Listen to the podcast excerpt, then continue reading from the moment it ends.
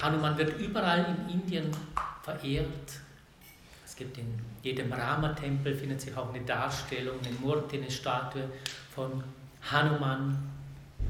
Hanuman gilt auch als eine Inkarnation von Shiva.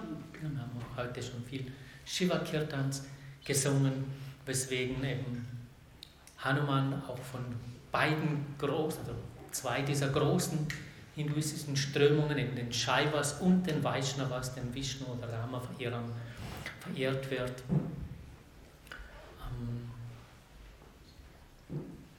sein Vater, Hanumans Vater, war Vayu, der Gott des Windes. Seine Mutter war Anjana Devi, davon, daher rührt auch ein Name von Hanuman, nämlich Anjaneya. Anjana Devi war eine wunderschöne Frau, sie war wunderschön, sie war in allen Welten bekannt für ihre Makellosigkeit. Irgendwie keine Frau konnte mit ihr verglichen werden. Sie wurde aber verflucht und aufgrund dessen als Vanara geboren, als Affenfrau. Und sie war trotzdem irgendwie in der Lage, jede Gestalt anzunehmen, wenn sie es wollte, weil sie mit, eben mit himmlischen Tugenden ausgestattet war. Und einmal wanderte Anjana so durch die Natur und hat sich an einen schönen sonnigen Platz gelegt, um sich auszuruhen. Und da kam zufällig Vayu vorbei, der Gott des Windes. Und der hat so ganz zärtlich dann durch ihre Gewänder geweht, dass ihr Körper etwas enthüllt wurde. Vayu war ganz entzückt von Anjanas Schönheit, hat sie voller Liebe zärtlich umarmt. Anjana ist dann ganz erschreckt aufgesprungen und hat gefragt, wer belästigt mich? Und der, der Wind, Gott hat geantwortet, sie solle sich nicht erschrecken, die schöne Anjana. Es würde ihr nichts geschehen. In Gedanken betrete ich deinen Körper und dann wirst du einen starken, einen sehr intelligenten Jungen zur Welt bringen. Der wird sich auch bewegen können, wie ich. In der Ramayana, der Geschichte über Rama und Sita, wird dann auch beschrieben, wie Hanuman über das Meer springt, bis nach Lanka oder nach Sri Lanka. Ja, wie der Wind fliegt er dahin, in Hanumanasana, im Spagat. Ja. Und Anjana Devi hat sich sehr gefreut über die Mitteilung, die sie bekommen hat von Vayu und hat dann in einer Höhle Hanuman geboren.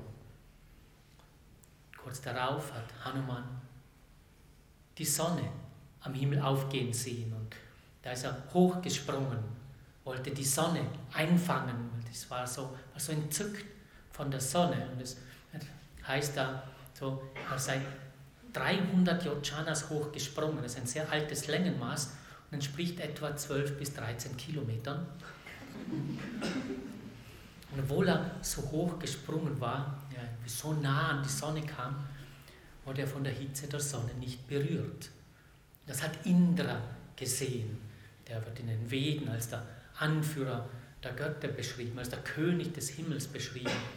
Und wer gesehen hat, wie der Hanuman da so hoch springen konnte, ist er ärgerlich geworden und hat einen Blitzstrahl auf Hanuman geschleudert. Daraufhin ist Hanuman hinuntergefallen auf einen Felsen, hat sich ein Kiefer gebrochen und das wiederum hat sein Vater, der Vayu, der Gott des Windes, gesehen und ist dann darüber zornig geworden und hat begonnen ganz heftig zu wehen und kam ein richtiger Sturm auf. Die ganzen Geschöpfe der Welten haben sich erschrocken und haben versucht, den Gott Vayu wieder zu beschwichtigen. Und dann selbst Brahma ist da eingestiegen und hat gemeint zum Vayu, dein Sohn wird einen Segen erhalten er wird durch keine irgendwelche Art von Waffe vernichtet werden können. Und auch Indra selber, der so überrascht war, wie Hanuman seinen Angriff durch den Blitz überstehen konnte, hat Hanuman gesegnet.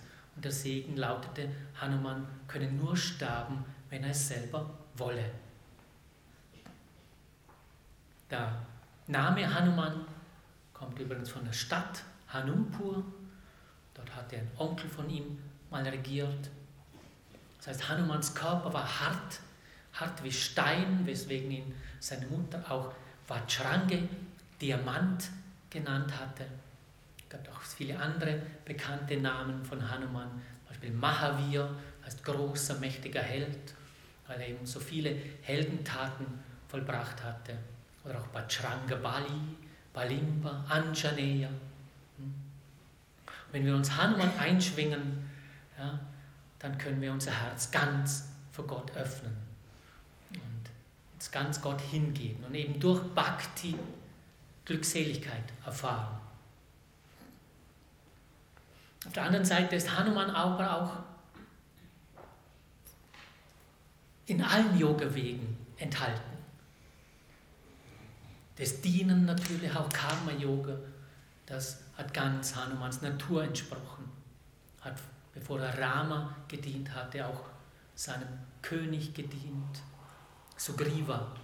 Und auch Raja-Yoga, weil Hanuman konnte seinen Geist beherrschen. Nur durch die Beherrschung seines Geistes war er in der Lage, solche Taten zu vollbringen. Und er war auch Jnana-Yogi. Es gibt so diese Geschichte, wie Hanuman bei Rama an der Tür geklopft hat. Rama war in der Hütte und Hanuman klopft und Rama ruft so nach draußen, wer ist da? Und Hanuman antwortet, auf der physischen Ebene bin ich dein Diener. Auf der feinstofflichen Ebene bin ich ein Teil von dir. Auf der höchsten Ebene bin ich du.